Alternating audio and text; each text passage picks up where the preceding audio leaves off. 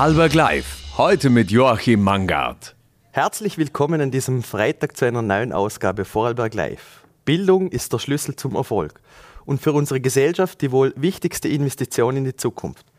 Wie es um die Situation in Österreich steht, darüber hat mein VN-Kollege Klaus Hämmerle mit Bildungsminister Martin Bolaschek gesprochen. Zunächst richten wir unseren Blick aber nach Feldkirch, denn dort feiert heuer das Poolbar Festival sein 30-jähriges Jubiläum. Wir feiern selbstverständlich mit und begrüßen mit Herwig Bauer, den Geschäftsführer des Kultfestivals, im Studio. Herzlich willkommen. Vielen Dank. Am 6. Juli geht's los. Das Poolbar Festival feiert sein 30-jähriges Jubiläum. Wie läuft der Aufbau? Uh, wir haben heuer etwas früher angefangen und sind erstaunlich gut unterwegs.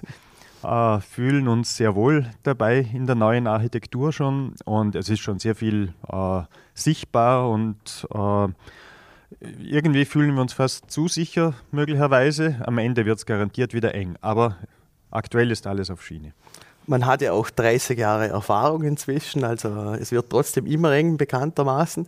Ähm, Stichwort Architektur, worauf dürfen wir uns denn daher freuen? Welches Design wurde heuer verwirklicht? Äh, wir dürfen uns auf sehr viel Holz freuen, einmal mehr. Ähm, und äh, wir haben wieder speziell im Außenbereich ähm, sehr viel Aufwand betrieben, um quasi äh, eine idyllische Welt in der idyllischen Welt dort zu, zu bauen. Also es gibt ja ähm, im Reichenfeld wunderschöne äh, Flecken und eine tolle Natur auch und das quasi mitten in der Stadt. Und äh, wir versuchen einmal mehr äh, Natur und Kultur äh, zu vereinen. Äh, neu ist vielleicht in diesem Jahr, äh, dass nicht die Bühne unbedingt permanent im Fokus steht, sondern wir haben versucht, das Publikum selber mhm. auch architektonisch in die Mitte zu nehmen, weil ja eben im Außenbereich nicht immer nur Konzerte und Kabarett stattfinden, sondern der Außenbereich ist einfach ein wunderschöner Aufenthaltsort, an dem die eigentlichen Headliner die, das Publikum mhm. darstellt. Das bringt mich auch schon zum nächsten Punkt. Von Nischen bis Pop zieht sich eigentlich schon sehr lange auch durch das Spoolbar-Motto. Ähm, worauf darf sich das Publikum auch abseits der musikalischen Sicht freuen? Ähm, also für uns ist immer ein sehr, sehr wichtiger Punkt tatsächlich die Gestaltung, die in, auch in diesem Jahr im Poolbar Generator in Hohenems mhm. entwickelt worden ist. Also man äh, darf sich auf viele äh, architektonische und designtechnische Feinheiten äh, freuen. Äh, und programmtechnisch äh, sind wir bemüht, eben eine möglichst große Bandbreite abzudecken. Ähm, wir haben heuer erstmals zu den ganzen Jazz-Brunches jeden mhm. Sonntag auch sehr viele Workshop-Angebote für Kinder und nicht nur Kinder. Da haben wir äh, Partner wie das Kunsthaus Bregenz oder Kunstmuseum Liechtenstein. Ganz verschiedene äh, äh Sparten sind auch vertreten. Ähm, und im Programm sonst haben wir wie jedes Jahr Cabaret. Äh, wir haben ein wöchentliches Open-Air-Kino mit Kopfhörern, mhm. auch im idyllischen Park draußen. Äh, wir haben das Pool-Quiz und äh, es gibt eine äh, kleine Show und natürlich es gibt die große Show, die, den Sound V, mhm. gleich am Eröffnungswochenende. Ähm, kommen wir zur Show. Musik steht ja auch zentral im Mittelpunkt beim Pulver Festival. 30 Jahre Jubiläum. Ähm, was ist denn das musikalische Jubiläumsprogramm? Worauf dürfen wir uns heuer freuen? Also die Headliner sprechen ja schon für sich. Worauf freut sich vielleicht auch der Herwig Bauer persönlich ganz speziell? Ähm, beim Pulver Festival geht es ja sehr stark darum, äh, Nischen und Pop zu verbinden. Mhm. Äh, also nicht nur die Nischenspezialisten anzusprechen und nicht nur das breite Publikum anzusprechen, sondern einfach alle. Und äh, wir wollen, dass äh, die Leute, die wegen der, der großen Stars kommen, eben auch äh, Neues und Unentdecktes kennenlernen. Und daher legen wir auch sehr viel Wert auf gute Support-Bands. Mhm. Äh, da haben wir auch in diesem Jahr sicher sehr viel äh, zu bieten. Äh, und natürlich äh, die, die großen Namen äh, wie Helge Schneider, Kruder und Taufmeister, die vielleicht speziell zum Jubiläum ein Geschenk an uns selber sind, weil die ja ganz am Anfang schon ihren mhm. ersten Auftritt bei uns gehabt haben. Ähm, aber eben, es gibt, wir haben auch unter den Headlinern Bands, die jetzt bei uns nicht so bekannt sind, wie Southern Archives zum Beispiel mhm. oder Gretel Hanlein. Das sind äh, sicher Namen, äh, von denen wir in Zukunft noch viel hören werden und die wir uns wahrscheinlich in Zukunft auch nie wieder leisten können. ähm, Stichwort leisten können. Ähm, jetzt hat äh, die Corona-Pandemie auch in der Musikbranche ihre Spuren hinterlassen, auch wenn es ums Booking geht. Ähm, welche Auswirkungen hat das immer noch nachwirken und wie schwierig war so ein Festival-Booking heuer? Gerade auch in Anbetracht dessen, ähm, wenn es um Geld geht, äh, Teuerung und auch vielleicht auch Künstler, die den weiten Weg noch scheuen oder auch nicht. Ähm, welche Probleme, welche Herausforderungen hatte die Poolbar da heute heuer zu bekämpfen?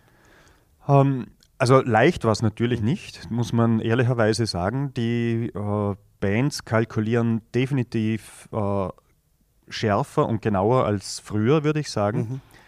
Ähm, ich habe auch durchaus den Eindruck, äh, dass man äh, schnuppert, äh, inwiefern sich eine Tour ausgeht.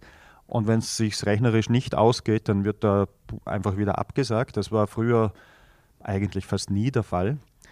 Äh, und generell ist natürlich alles sehr, sehr viel äh, teurer geworden. Also die, die Bandhonorare sind definitiv wesentlich höher und äh, ist bis zu einem gewissen Grad äh, auch verständlich, weil natürlich die, die Bands auch sehr stark betroffen sind von allen äh, Teuerungsteilen,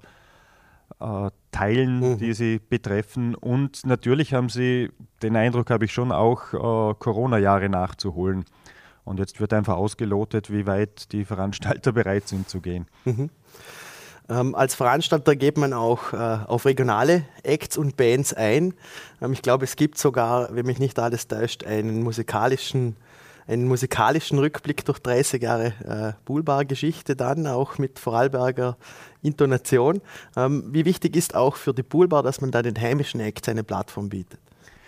Ja, das war ja immer schon äh, von Anfang an ein großes Thema bei uns. In der Ursprungsgeschichte haben wir natürlich auch mit äh, Vorarlberger Bands angefangen. Also die Initiative zum Festival ist ja nicht einmal von uns gekommen äh, als Festivalmacher, sondern eigentlich äh, haben wir Workshops gemacht und eine mhm. Vorarlberger Band hat uns gefragt, ob sie da nicht auch auftreten kann, weil ja schon alles vorbereitet war für ein Abschiedsfest, Abschlussfest. Äh, insofern äh, haben wir von Anfang an die, die Vorarlberger Bands und die regionalen Bands äh, bei uns hochleben lassen. Und das wollen wir auch nicht vergessen. Das sehen wir schon auch als, als Auftrag für uns, dass wir das weiterhin möglichst professionell betreiben und jetzt nicht ähm, an speziellen Abenden, wo mhm. wir sagen, so jetzt spielen die Ländle-Bands, sondern wir sind eigentlich dazu übergegangen, äh, wirklich die Besten aus dem Land äh, gemeinsam mit internationalen Bands auftreten zu lassen. Mhm. Und das finde ich ist eine sehr, ein, ein sehr wertschätzender Umgang mit den Bands, äh, den sie sich auch verdient haben, weil da wirklich Großartiges passiert im Land. Und ganz speziell kann man das natürlich dann beim Sound V, der, mhm. der Awardshow am 7. Juli sehen, wo einerseits äh, schöne, gute Live-Auftritte äh, zu sehen sein werden und eben auch äh, die diesjährigen Gewinner präsentiert werden. Mhm.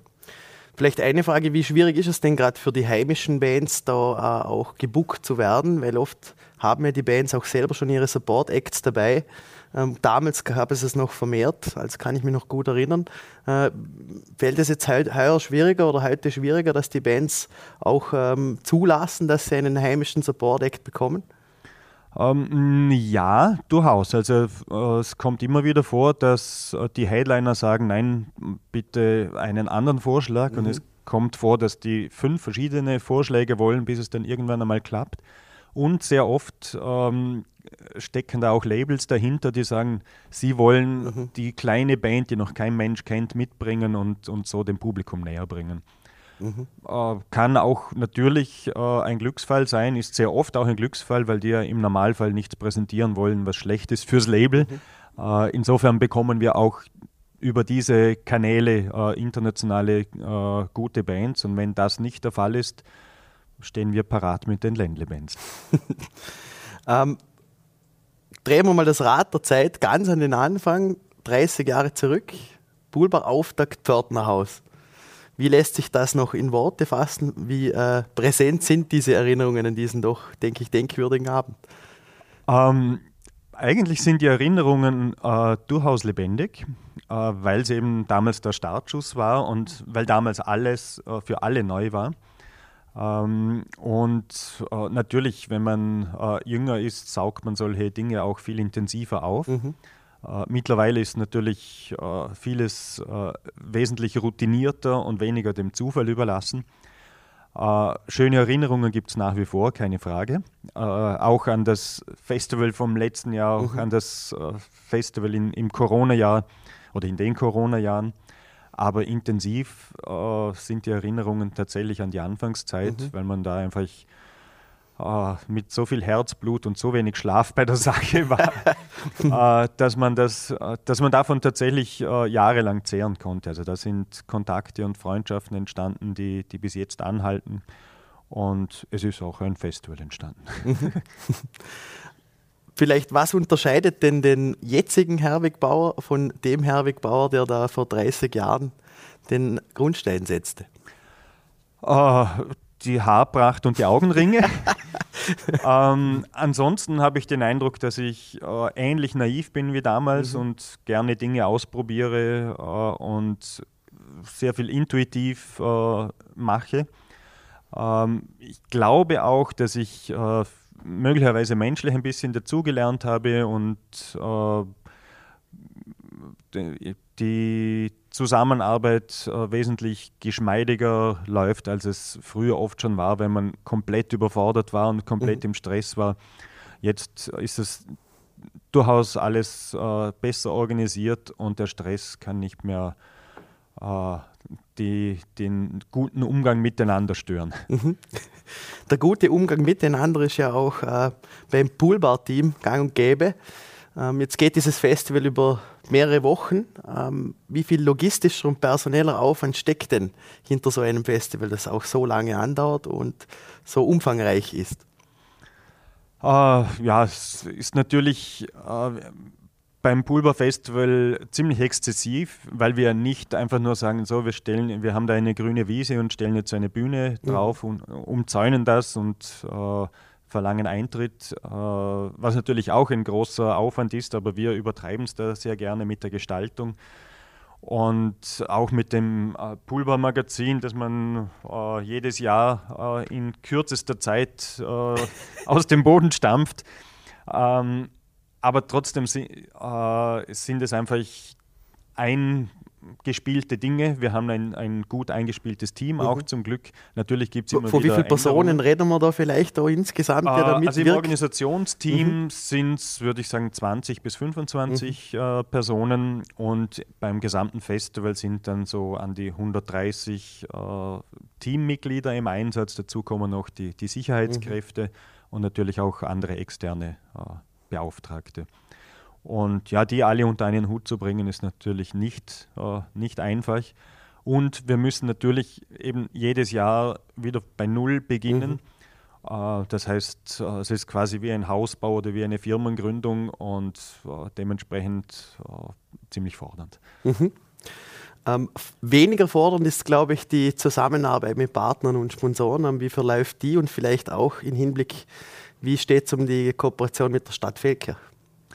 Also wir sind äh, sehr davon abhängig, dass wir viele Partner und Sponsoren haben und haben da über die Jahre ein ganz großes Netzwerk an, an Partnern äh, aufbauen können, die uns einfach helfen, das umzusetzen, was wir uns jedes Jahr aufs Neue in den Kopf setzen. Das würde ohne die ganzen Partner aus Wirtschaft und Industrie niemals funktionieren.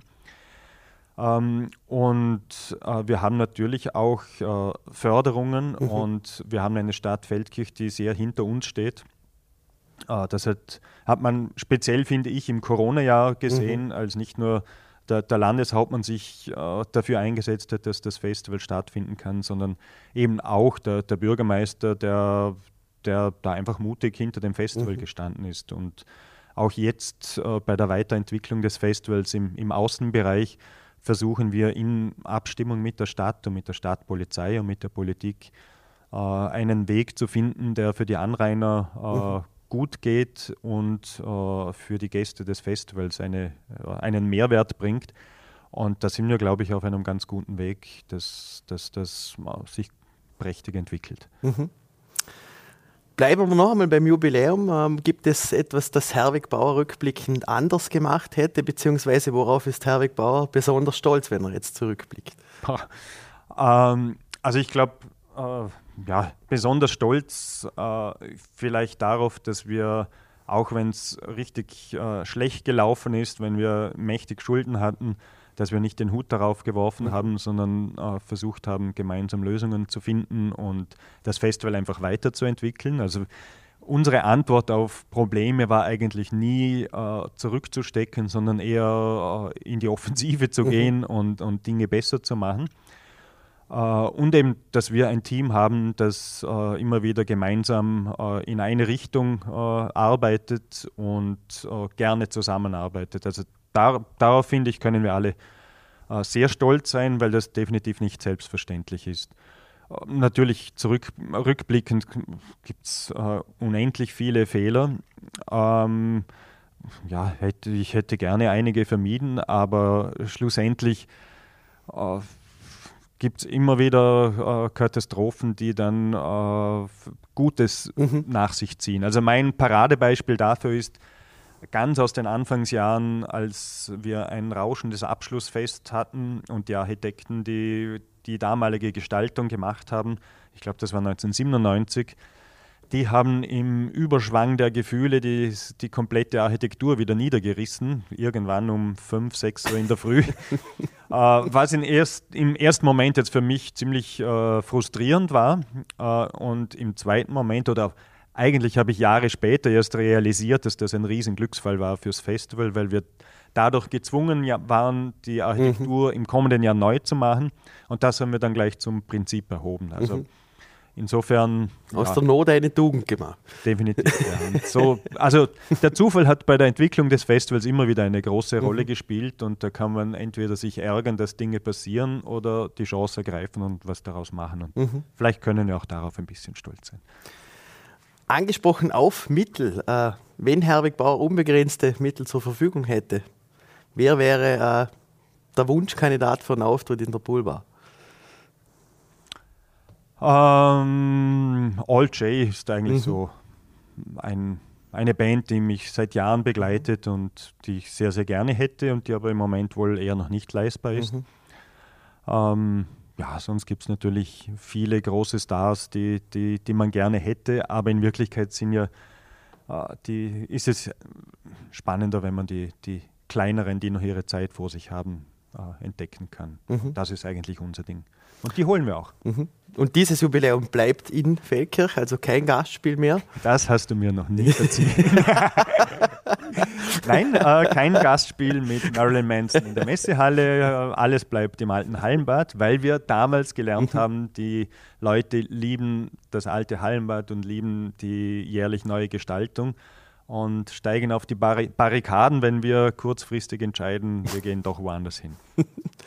äh, denn da schließen wir uns natürlich an und, und gehen natürlich gerne äh, ins alte Hallenbad, ins Reichenfeld nach Feldkirch. Ähm, wie wird der Festivalauftakt sehen? Warum sollte man am 6. ich glaube der Pre-Opening mit einem Pool-Quiz und am 7. geht es dann richtig los, 7. Juli. Ähm, wieso sollte man sich diesen Abend nicht entgehen lassen?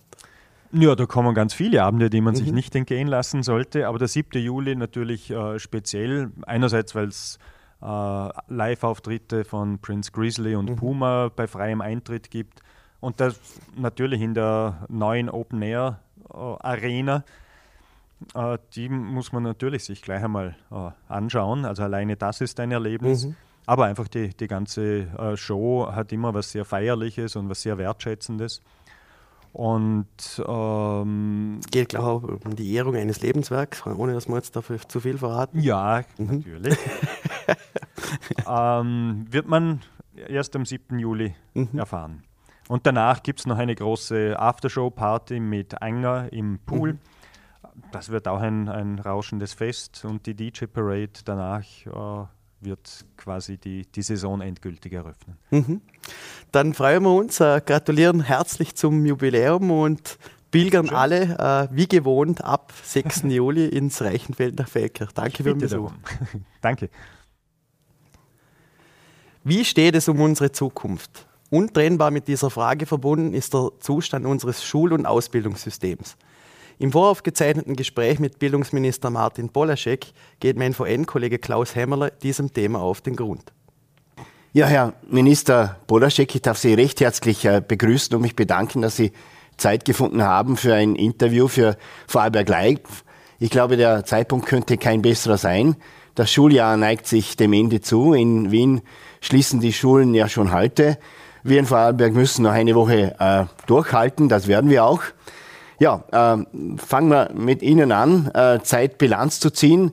Wenn Sie eine persönliche Bilanz äh, ziehen würden, was würden Sie äh, in Bezug auf das vergangene Schuljahr sagen, ist Ihnen gelungen?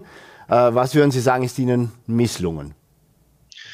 Ja, also es war ein sehr intensives Jahr. Als das Schuljahr begonnen hat, haben wir noch Debatten darüber gehabt, wie es mit Corona weitergeht.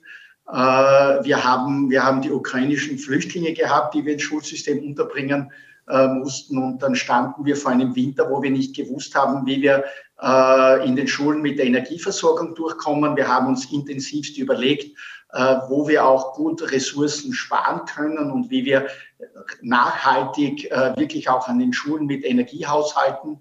Ähm, alle diese Dinge haben die Schulen gut bewältigt, die Schülerinnen und Schüler genauso wie all die Lehrerinnen und Lehrer und die Personen, die in den Schulen arbeiten. Und es ist ja viel passiert. Ähm, wir haben in einem sehr umfangreichen Prozess neue Lehrpläne ähm, bekommen. Die haben wir äh, nach einem intensiven Stellungnahmeprozess ja beschließen können. Die treten mit dem neuen Schuljahr in Kraft. Wir haben letztes Schuljahr mit der digitalen Grundbildung und der Ethik zwei neue Unterrichtsfächer eingeführt, die durchaus auch sehr wichtig sind für die Schule. Ähm, und äh, wir haben einen neuen Schultyp eingeführt mit den Pflegeschulen, wo wir heuer erstmals auch die, die Klassen beschicken. Kurzum, es ist wahnsinnig viel passiert, aber wir haben natürlich auch noch den großen Bedarf, das große Thema des Lehrerbedarfs und an dem werde ich auch im Herbst intensiv weiterarbeiten. Ich erspare Ihnen jetzt die Frage nach einer Note, die Sie sich selber geben. Das hat ja letztes Jahr für einige Diskussionen gesorgt, ist auch nicht ganz äh, ernst zu nehmen gewesen. Wenn ich auf eine, einige spezifische Punkte ähm, äh, zurückkommen darf oder hinweisen darf, äh, es beklang sich äh, in Vorarlberg äh, viele Lehrer und vor allem Direktoren über diese überbordende Bürokratie. Ähm, es ist immer schwieriger, Direktoren zu finden, weil sie auch von, weil sie auch sagen, sie werden von der Bürokratie erschlagen. Wie können Sie da auf diese, auf diese Problematik äh, reagieren? Wir haben ja bei Stellenausschreibungen zum Beispiel in Vorarlberg kaum mehr Kandidaten. Es ist immer wirklich schwieriger, Direktoren zu finden. Was kann da von ministerieller Seite getan werden? Was können Sie da machen? Ja, das ist natürlich sehr ernst zu nehmen. Ähm, es war auch eine meiner, meiner ersten äh, Amtshandlungen voriges Jahr im Frühjahr in diesem Bereich, äh, dass, dass ich ihn mit einem umfangreichen Glas zahlreiche administrative Aufgaben mal zurückgestellt habe beziehungsweise abgeschafft habe und das nicht zuletzt in enger Abstimmung mit der Standesvertretung. Und ich habe auch die Standesvertretungen ausdrücklich aufgefordert, uns Vorschläge zu machen, wo wir weitere Maßnahmen setzen können. Auf Basis dieser Vorschläge haben wir dann im September äh, weitere, weitere äh, äh, Maßnahmen zurückgenommen aus dem Schulbereich und ich bin dafür Vorschläge weiterhin offen. Wir sind da sehr intensiv, wie gesagt, im Austausch mit den Standesvertretungen. Es ist halt so, dass, dass es weniger Bürokratie gibt. Ja, genau. Mhm, mh. Also mein Ziel ist auch, die Bürokratie noch mehr zurückzuschrauben. Ähm, ich bin in engem Austausch mit der Standesvertretung, wo wir tätig werden können. Mhm. Wie kann man eigentlich das Amt des Direktors wieder attraktiver machen, dass sich mehrere qualifizierte Pädagogen dafür bewerben? Ja, also ich glaube, da, da, spielen viele Dinge mit. Wir haben natürlich großartige Lehrerinnen und Lehrer, aber ähm, Führungsverantwortung in der Schule ist heute natürlich auch sehr viel Personalverantwortung. Auf der einen Seite möchte man, dass die Schulen autonomer werden und da halte ich sehr viel davon. Auf der anderen Seite bedeutet das natürlich auch, dass man da als Direktorin und als Direktor ganz andere Aufgaben hat, als es früher der Fall war. Da müssen wir auch mehr unterstützendes Personal in die Schulen bringen. Aber gerade aus diesem Grund haben wir ja das administrative Unterstützungspersonal von Bundesseite ähm, im vorigen Jahr fast verdoppelt. Und ich arbeite intensiv auch daran, dass wir pädagogisches Unterstützungspersonal in die Schulen bekommen. Das ist ein Berufsbild, das wir bislang in Österreich noch nicht haben. Und da haben wir europaweit großen Aufholbedarf. Sprich Sozialarbeit, sprich psychologische Betreuung und sprich Unterstützungspersonal.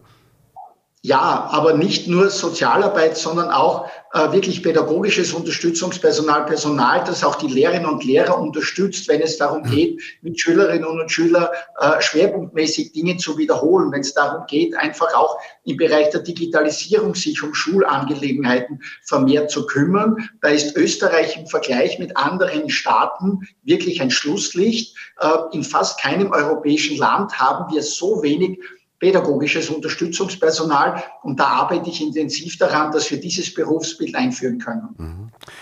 Die größte Herausforderung, da muss man nicht lange herumreden, ist ganz eindeutig der Personalmangel. Der, ähm, das, das zieht sich über das ganze Land hindurch. In Vorarlberg ist er besonders ähm, äh, intensiv und besonders extrem ausgeprägt.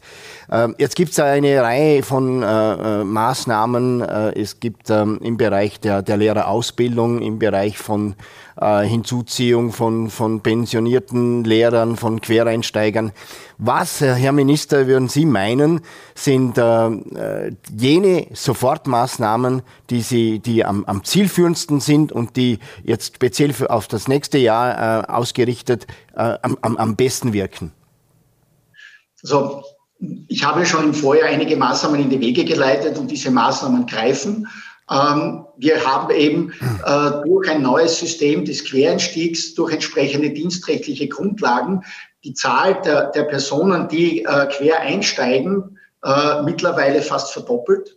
Ähm, und wir werden weitere Personen zur Verfügung stellen. Das ist, ist das der erste Ansatz und der beste Zugang, um schnell reagieren ja. zu können?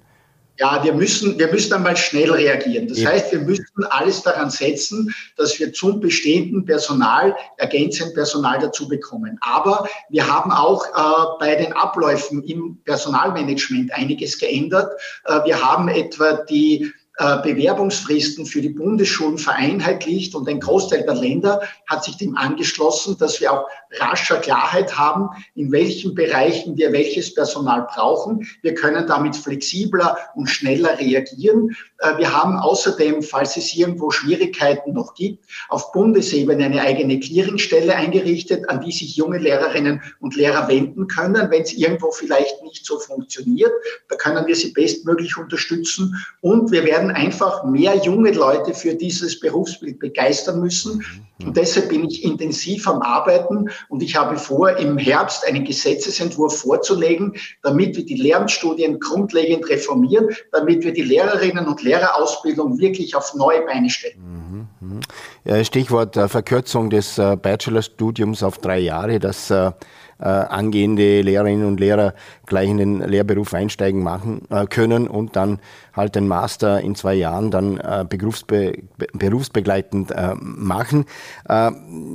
Gibt es da noch andere Möglichkeiten der Attraktivierung des, des Lehrerberufs? Äh, Stichwort zum Beispiel die ja, Vereinfachung, die, die äh, Back to the Roots würde man vielleicht sagen. Es gibt ja auch Kritik, dass äh, vieles zu verwissenschaftlicht ist, dass, dass, äh, dass viele äh, davor abschreckt, nicht nur die Länge des Studiums, dass man das einfach auch wieder ein bisschen äh, praxisnah gestalten sollte und die Wissenschaft, ich weiß, Sie sind Wissenschaftler, ein bisschen in, der Hinter-, in den Hintergrund stellen und diese, diese äh, Praxisnähe wieder mehr herstellen soll. Da gibt es viel Kritik von Lehrerseite, dass das alles einfach zu verwissenschaftlicht ist und dass man diese, äh, ja, dass man das wieder ein bisschen näher, näher zu den Schülern etwas, etwas äh, ja, äh, anders gestalten könnte. Sehen Sie da Möglichkeiten? Sehen Sie äh, diese Kritik gerechtfertigt? Also es ist ja nicht so, dass wir einfach nur etwas bei der Studiendauer ändern, sondern wir ändern es eben grundlegend. Es hat eine sehr umfangreiche Evaluierung äh, des gesamten Studienbereiches durch den Qualitätssicherungsrat gegeben. Und da hat natürlich auch äh, eine Evaluierung der Praxisanteile und so weiter stattgefunden. Und es wird sicher auch eine inhaltliche Änderung in den in den Curricula künftig geben, ähm, gar keine Frage. Aber wir müssen einfach auf allen Ebenen daran trachten, dieses Berufsbild auch wirklich wieder den Menschen äh, so in, in, in Bewusstsein zu rufen, dass sie sehen, das ist ein wunderbarer Job. Deshalb habe ich auch mit Klasse Job eine umfangreiche Initiative gestartet, weil wir den Lehrerbedarf nicht nur durch Einzelmaßnahmen bekämpfen, sondern auf verschiedensten Ebenen, durch den Quereinstieg, äh, durch entsprechende Maßnahmen im Personalmanagement, durch eine öffentliche Bewusstseinsbildung, durch eine Entlastung in der Bürokratie und durch völlig neu überarbeitete Studien. Das heißt, wir werden in einer ganzen Bandbreite von Themenbereichen tätig. Äh, das ist wirklich ein umfangreiches Paket. Äh, das gibt es meines Wissens in keinem anderen Land in Europa so, dass wir uns dieser Thematik so vielfältig nähern. Mhm. Aber das Problem dieser Verwissenschaftlichung sehen Sie in dem Ausmaß nicht wenn ich Sie richtig verstehe. Ähm, es ist ein Teil, äh, manche, manche äh, sind der Ansicht, es gibt zu viele wissenschaftliche Anteile, manche sind der Ansicht, die Praxisanteile passen in der Form nicht. Das wird, die, das wird an den Universitäten und den pädagogischen Hochschulen liegen, äh, sich damit auseinanderzusetzen, was in den, in den Studienplänen entsprechend Anteil hat. Mir geht es vor allem darum, diese Studienpläne müssen modern, müssen praxisnah sein. Genau. Da bin ich mir dass die Institutionen auch solche Studienpläne machen werden. Herr Minister, ein ganz äh, spezifisches Problem in Vorarlberg sind natürlich die Lehrergehälter. Äh, es gibt bundesweit einheitliche äh, Bezahlungsschemen, das ist bekannt. Äh, wir wissen aber auch, dass Vorarlberg außergewöhnlich überdurchschnittlich hohe, wenn nicht die höchsten Lebenshaltungskosten hat in ganz Österreich. Es hat auch einen Entschließungsantrag gegeben oder Beschluss des Landtages, dass man hier die Gehälter in Vorarlberg ein bisschen anpasst, entsprechend dieser hohen Lebenshaltungskosten. Sehen Sie da einen, eine Möglichkeit, einen Zugang zu schaffen, dass man, dass man einfach einfach Lehrer in, in, in Vorarlberg äh, besser bezahlt und dass, man, dass es Möglichkeiten gibt, hier sich irgendwie den Lebenshaltungskosten anzupassen, was die Entlohnung anbelangt?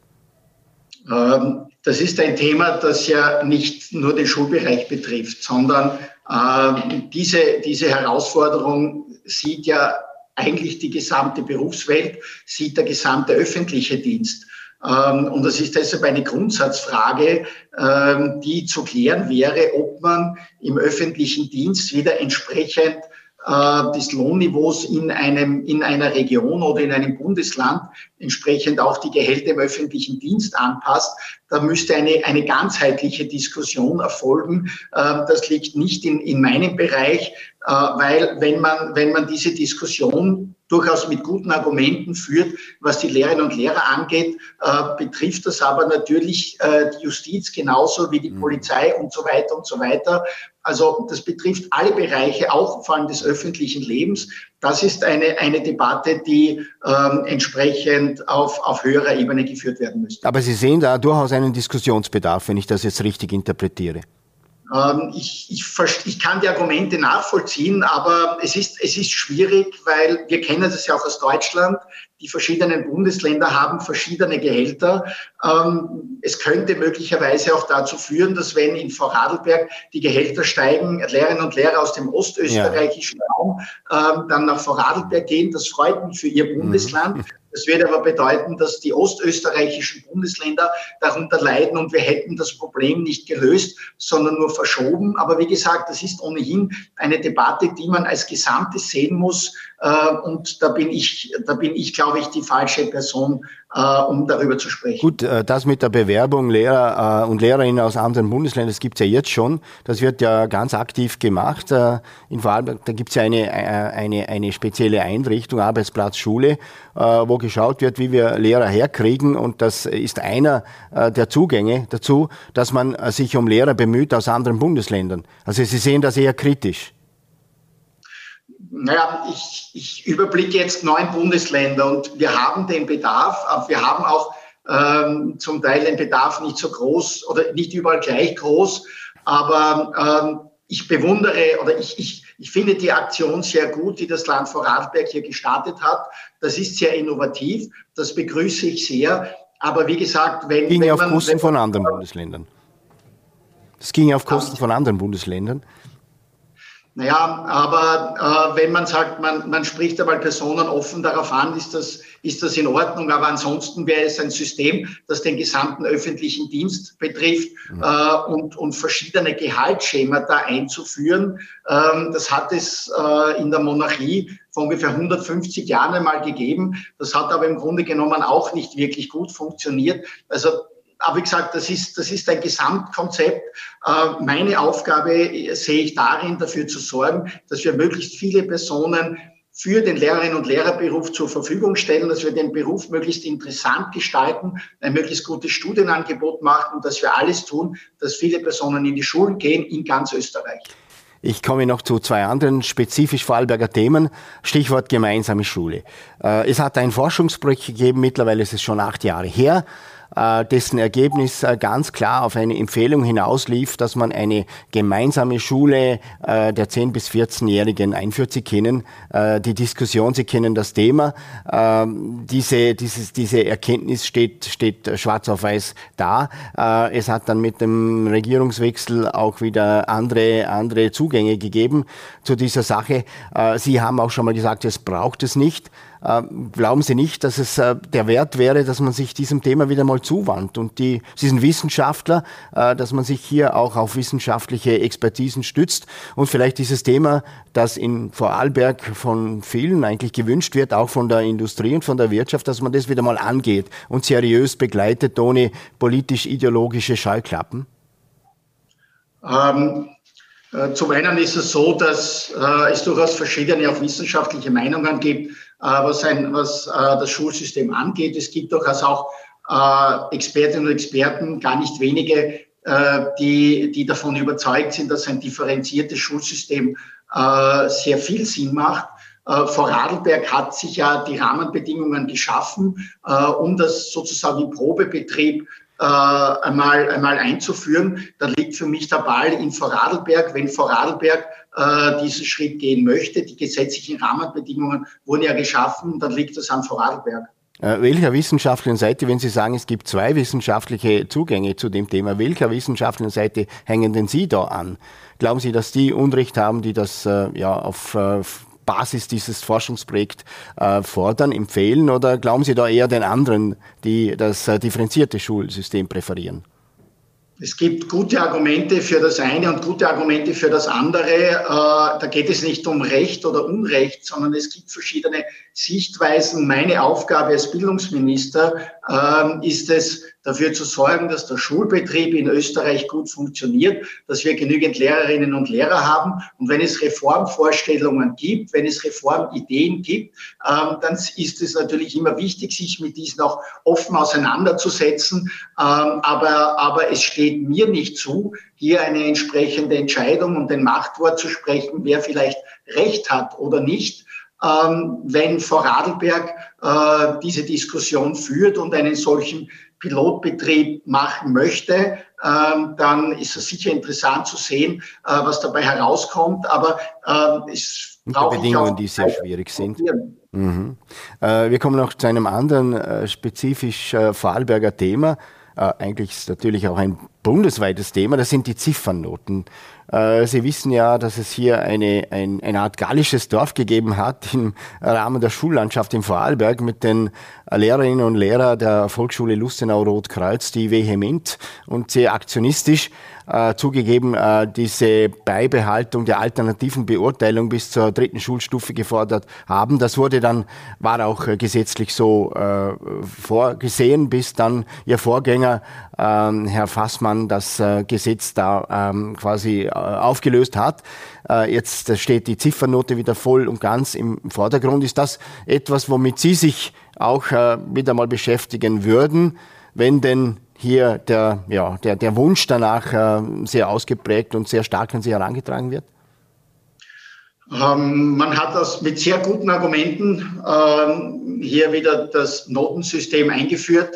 Äh, ich sehe keinen Grund, hier wieder auch wegzugehen. Ich glaube, wenn wir, wenn wir über Schule sprechen, dann sollten wir auch darüber sprechen, dass Stabilität wichtig ist. Und wir sollten nicht jedes Jahr vielleicht auf Zuruf äh, Regeln ändern. Äh, es spricht durchaus auch sehr viel für eine Notengebung. Ich halte es schon noch für gut, dass auch die Kinder und vor allem die Kinder wissen, woran sie sind, äh, dass man einfach auch mit sehr klaren, mit sehr klaren Noten dann auch weiß, woran man ist, im Guten wie im Schlechten. Denn es geht in der Schule nicht zuletzt auch um Leistung. Äh, es ist auch wichtig, dass die Kinder in der Schule etwas lernen und dass das, was sie lernen, dass ihnen entsprechend auch rückgemeldet wird, ob sie etwas auch gut gemacht haben, auch positiv, dass sie sie entsprechend auch loben können ähm, und dass wir aber auch klar wissen, wie wir Leistung einordnen. Aber das, ähm, das ist mit den verbalen Benotungen sicher anders und deshalb sehe ich keinen Grund, hier jetzt von diesem Regelwerk wieder abzugehen. Äh, äh, aber das wäre in der alternativen äh, Beurteilung auch vorhanden, diese Möglichkeit der Beurteilung. Und es hat ein ein, ein Direktor mal einen weisen Spruch gemacht hat gesagt, äh, dass äh, die Unschuld des Lernens hört mit der dritten Klasse auf, weil dann äh, sich alles auf die, auf die Noten konzentriert, die dann für die Volksschulabgänger entscheidend ist, in welche Schule sie kommen. Ich kann das aus eigener Erfahrung als Vater einer zehnjährigen Tochter sagen. Ähm, und das ist auch dieses, diese, diese, dieses Problem ist auch im Forschungsprojekt ganz genau beschrieben, dass Lehrerinnen und Lehrer unter Druck gesetzt werden, dass sich diese ganze Lernkultur ab der dritten Klasse eigentlich ändert. Äh, sind Ihnen solche Dinge nie zu Ohren gekommen? Ähm, es gibt Argumente für die eine und für die andere Seite. Äh, ja, ich kenne, ich kenne Menschen, die äh, für eine verbale Beurteilung sind. Ich kenne aber genügend Menschen, die mit dieser verbalen Beurteilung überhaupt gar nichts anfangen können. Ähm, da gibt es auch hier verschiedene Seiten. Ähm, es wurde von meinem Vorgänger eine Entscheidung getroffen. Ich stehe zu dieser Entscheidung und ich sehe keinen Grund, die jetzt wieder zu ändern. Mhm.